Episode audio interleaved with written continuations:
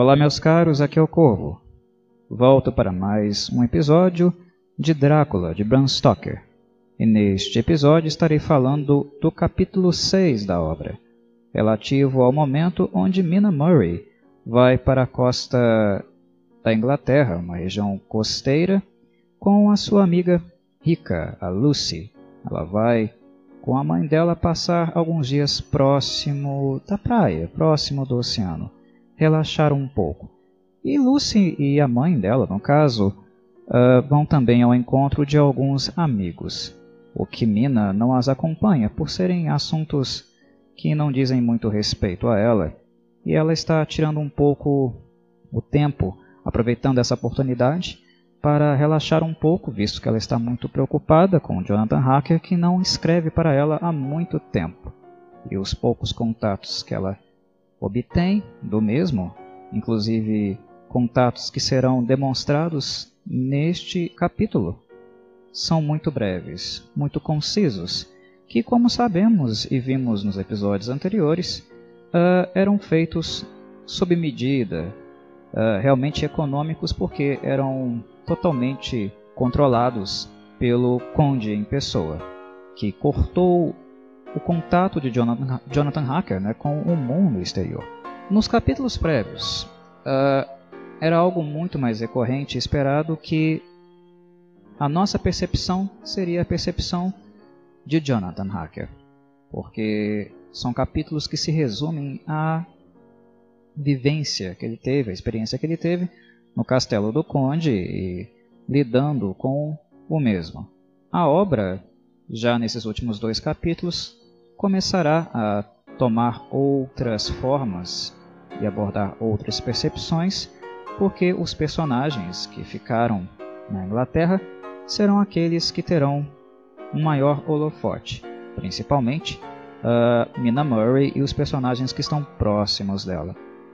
Aqui Mina uh, durante as visitas de Lucy e a mãe dela a alguns amigos, aproveita esse tempo para ir para a praia, sentar em alguns bancos de areia, que inclusive, embora o ambiente seja agradável e bonito, não é de todo agradável assim, porque há muitas lápides no local, né? Há cemitérios ali na região costeira também, nota-se, mas que não a perturbam de tudo. Uh, o barulho do mar, a brisa, o vento que passa por ali, toca o seu rosto, uh, colabora muito para que Mina elabore um pouco a sua ansiedade, os seus sentimentos. E, na medida em que escreve, continuando com a tendência do livro de ser organizado e narrado através de diário, ela vai tentando lidar com essa agonia que aflora o seu coração devido ao aos raros contatos que Jonathan tem feito com as cartas e que de repente começaram a ficar muito escassos. E é aí, uh, nessas, nessas idas à praia, né, que ela encontra um senhorzinho de idade, na verdade, alguns senhores de idade, alguns velhinhos. Uh, e ela passa bastante tempo tendo contato com um deles em especial, que é o senhor Swales, de aproximadamente quase 100 anos, né? um sujeito já centenário e que viu muitas gerações passarem por ali enquanto ele foi ficando, né? um senhor realmente longevo. Chegar ou se aproximar dos 100 anos né? não é para qualquer um. E durante a estadia de Mina, como professora e curiosa como ela sempre foi, ela também aproveitou esse tempo em Whitby para trocar um pouco de experiências com o Sr. Swales. Como ele se trata de um homem experiente viu muita coisa acontecer na região, nada melhor do que conversar com ele para aprender um pouco mais sobre a mesma. Mina, inclusive, é um pouco curiosa, interessada, isso é perceptível para nós, no sobrenatural. Embora ela seja cética, como toda pessoa normal tem o seu nível de ceticismo em relação a isso, ela ainda se interessa pelas lendas locais, pelas, pelos, pelos contos das damas de branco uh, que rondaram aquela região ali e coisas do tipo. Algo que é prontamente desmentido pelo Sr. Swales quando ele o interroga. Quando ela, ela o interroga, perdão. Mas uh, uma coisa que chama muita atenção também nesse capítulo é que a conversa deles não fica apenas no sentido exploratório e no âmbito do sobrenatural, das lendas locais, mas também da biografia, da história das pessoas que viveram naquele local.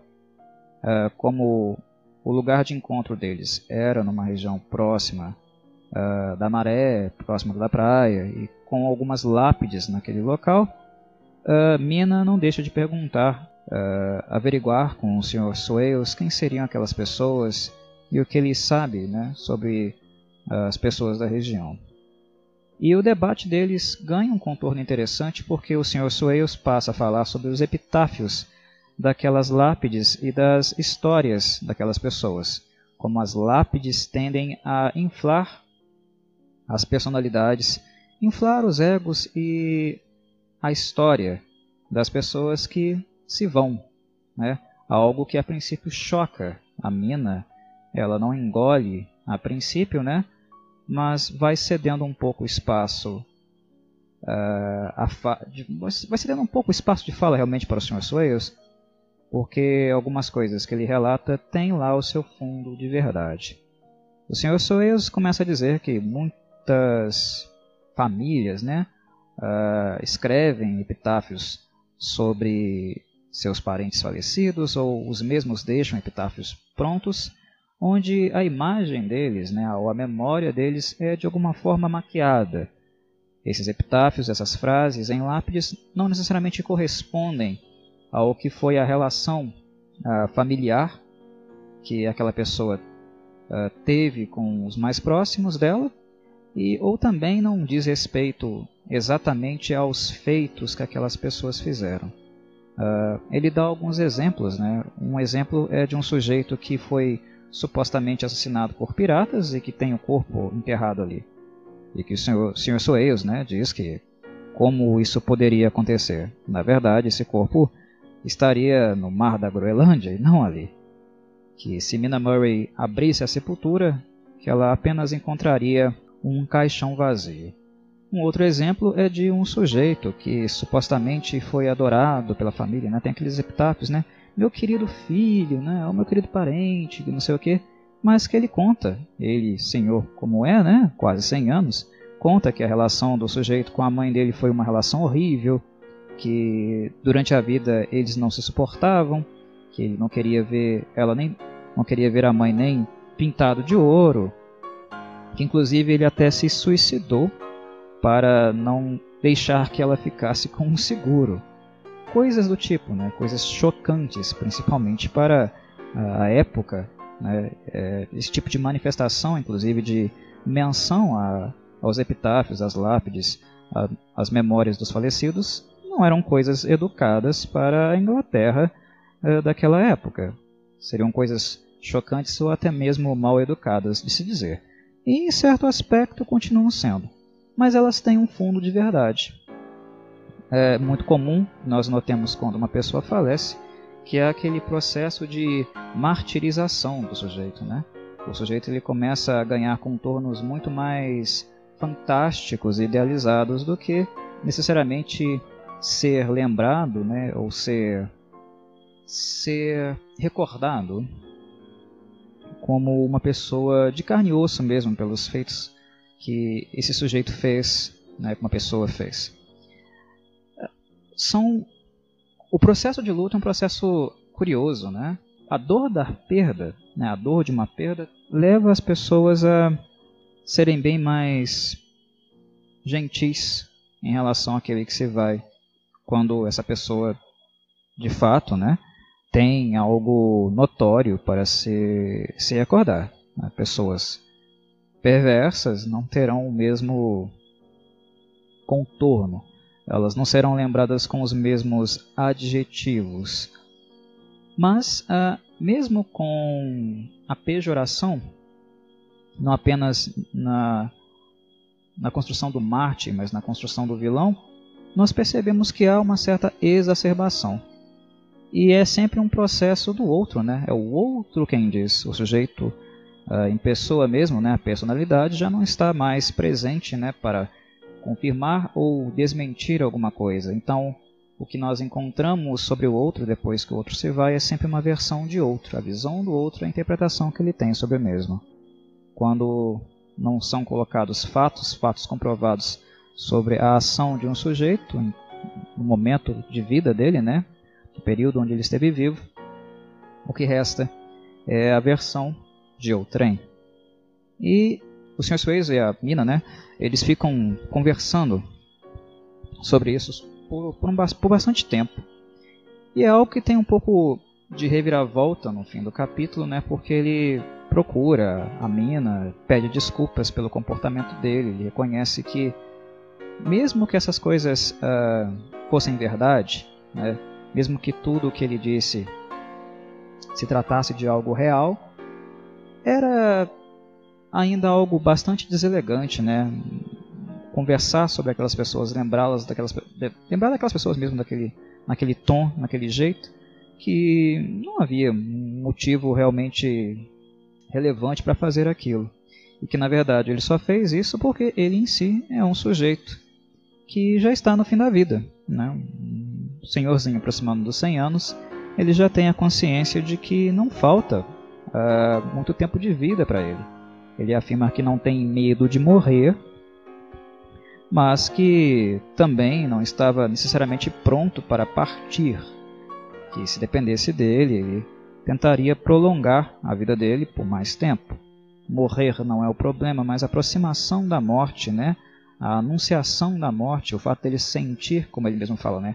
a ceifadora afiando a sua foice para vir buscá-lo, era algo que uh, mexia muito com ele, né? Uh, deixava, deixava-o bastante sensibilizado. E era essa uma das razões que o fazia se comportar assim.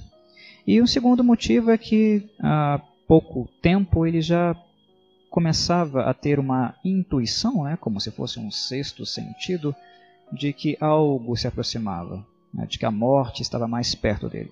Essa entidade a qual não podemos ver, que podemos até interpretar em um sentido né, antropomórfico, uh, que é o caso aqui, né, na medida que ele descreve a morte como uma ceifadora, mas que ele já sentia uma mudança no ambiente, uma mudança no ar.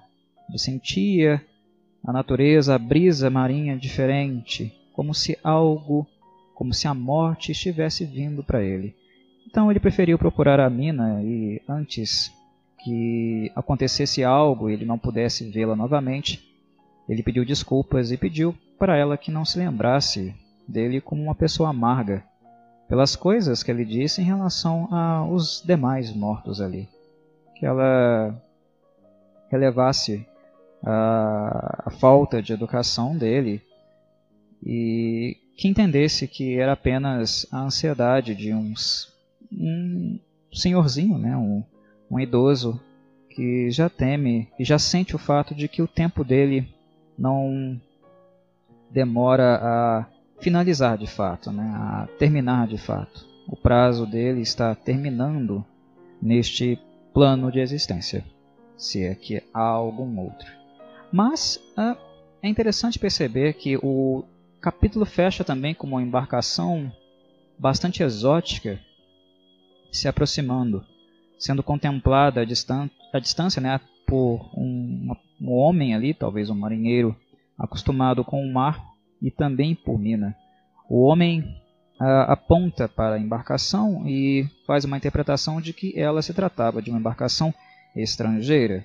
Ele aponta para uma estrutura russa, né, no barco, o que obviamente nos dá a entender que seria conde vindo, embora ele não seja russo. Mas ah, por aproximação, se há uma embarcação, um veleiro vindo de águas distantes, vindo do Oriente Europeu, é lógico que nós podemos pensar que se trata do conde. Né? E quando nós pensamos e refletimos isso, indo de encontro com o relato do Sr. Swales, nós também podemos uh, concluir, ou pelo menos levantar a hipótese de que essa morte no ar, né, essa manifestação de algo estranho, pesado e carregado, né, mórbido no ar, pode ser também algo em virtude da aproximação deste ser, este ser das trevas, que vem do Oriente, que vem naquela caravela. E é um aspecto que não um, que nós não vemos apenas com o Sr. Swales, mas também com a própria Lucy, porque a aproximação da caravela, a aproximação do conde, né, antes mesmo delas se aproximarem, chegarem uh, no ponto de destino, há alguns dias antes a Lucy já começava a ter pequenas manifestações uh, de sonambulismo. Era uma tendência dela, uma tendência que a Lucy tinha desde a infância, né? Ela tinha essas manifestações desde a infância e elas começaram a ficar bem mais fortes, bem mais afloradas também. Isso é interessante, importante ser notado, como a influência do conde ela é gigantesca, como seu poder é geométrico, como ele altera a percepção das pessoas, né? Uh, daqueles que estão próximos da morte, daquele, daqueles que estão ainda na flor da idade, como Lucy, como a presença dele é algo que impacta pessoas e impacta o ambiente, mesmo que ele esteja ainda a quilômetros de distância. A influência do Drácula é uma influência geométrica. O Bram Stoker, quando pensou no Conde, quando ele imaginou essa criatura, ele imaginou algo de poder absoluto, de um poder gigantesco e capaz de alterar uh, o ambiente, os seres, apenas com a sua presença, sem ao menos ter que mover uma palha. A influência dele é uma influência uh, mórbida e até mesmo demoníaca, muito percebida por todos, mesmo ele estando a quilômetros de distância. Então, o capítulo finaliza, termina com a aproximação dele, mas há alguns dias a Lucy já estava tendo alterações. Estava começando a ficar pálida e começando a andar pela casa, o que leva a mãe dela a solicitar a Mina Murray para trancar a porta do quarto onde elas estavam dormindo para que ela não saísse perambulando por aí, pela casa ou até mesmo fora dela.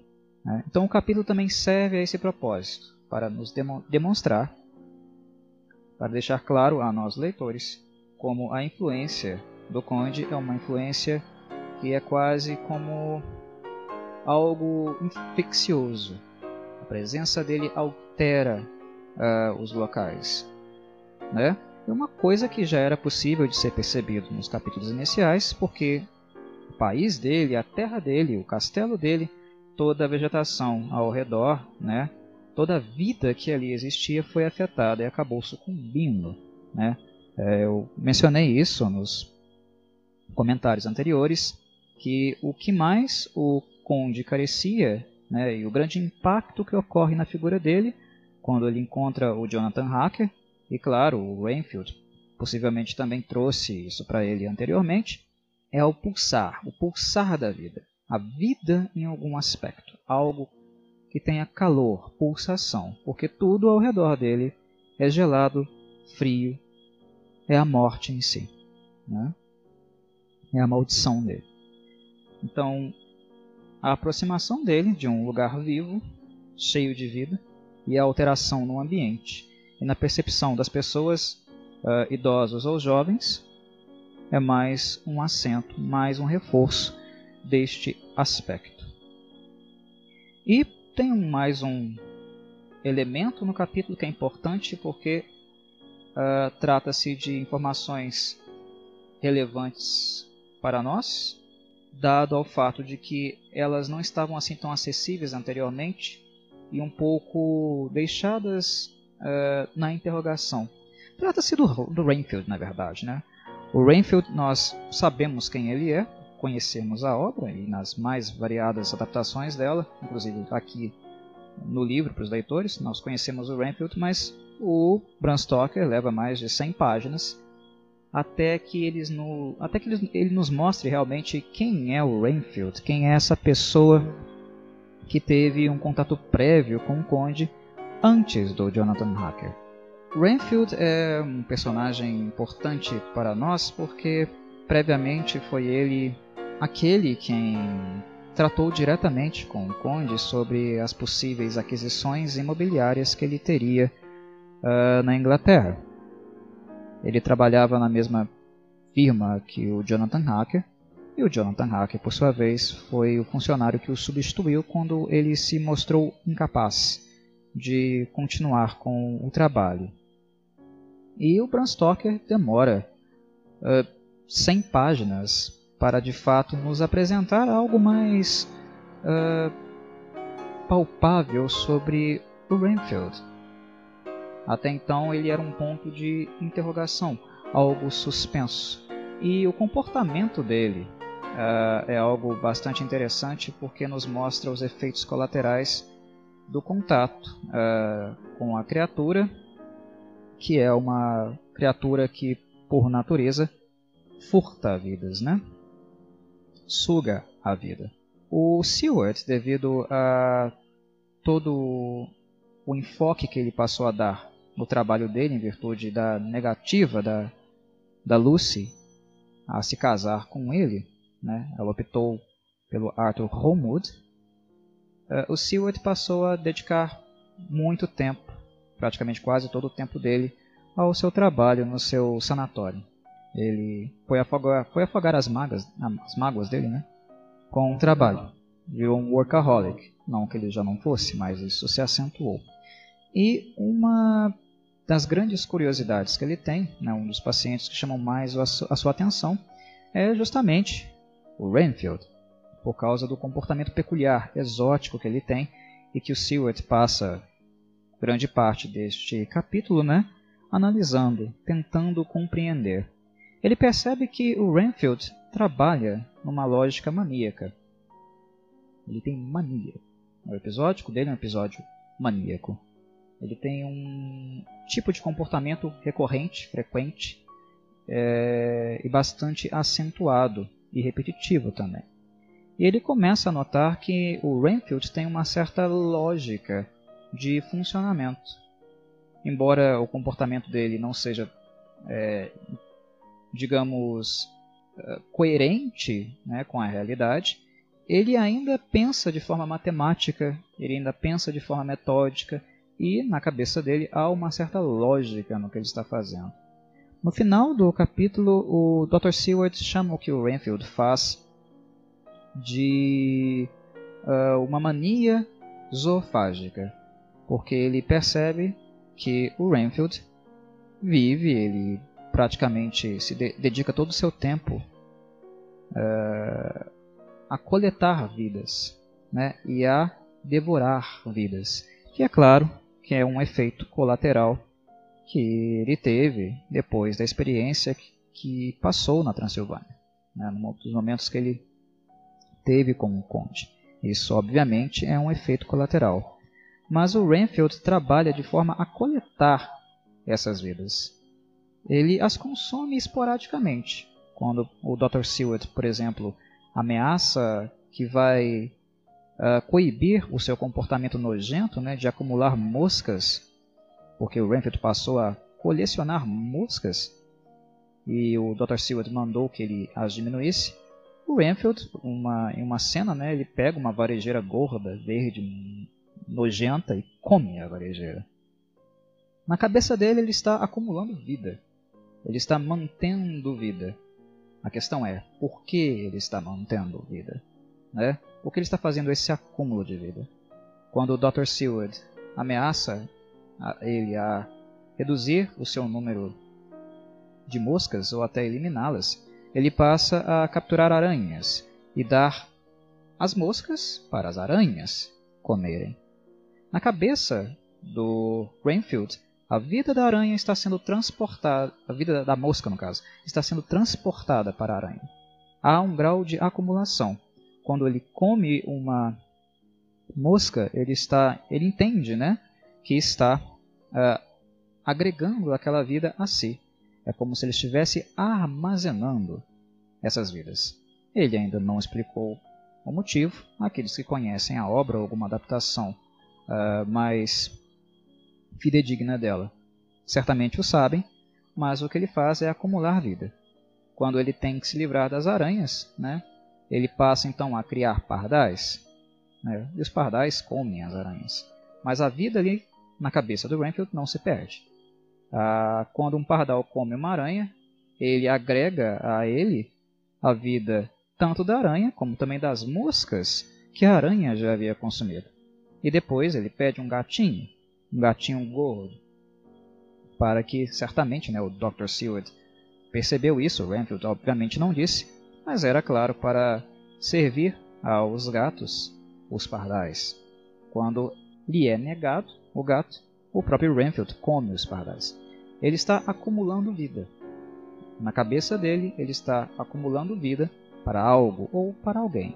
Eu acho que a questão ela é bastante óbvia, mas é interessante essa percepção para que tenhamos né, uma dimensão um pouco mais psicológica do contato que ele teve com o conde e essa própria natureza né, de dreno, né, de roubo, de parasitismo da vida alheia. O Renfield não é uh, alguém que foi transformado pelo conde, mas é alguém mentalmente totalmente impactado por ele. Mas não apenas por ele, uh, mas com, como por toda a natureza de um ser que é um parasita, um drenador da vida alheia. E bem, eu creio, creio eu que sejam os pontos mais chamativos, importantes deste capítulo, questões que vão ser mais desenvolvidas ficarem um pouco mais intensas, né, na sequência do livro, que eu continuarei comentando aqui vez ou outra, no decorrer uh, dos dias e semanas. Um abraço, meus caros. Espero que tenham gostado de mais um bate-papo sobre Drácula, clássica obra de Bram Stoker. E nos vemos aí em um episódio futuro. Um abraço a todos e saudações, Corvídeas.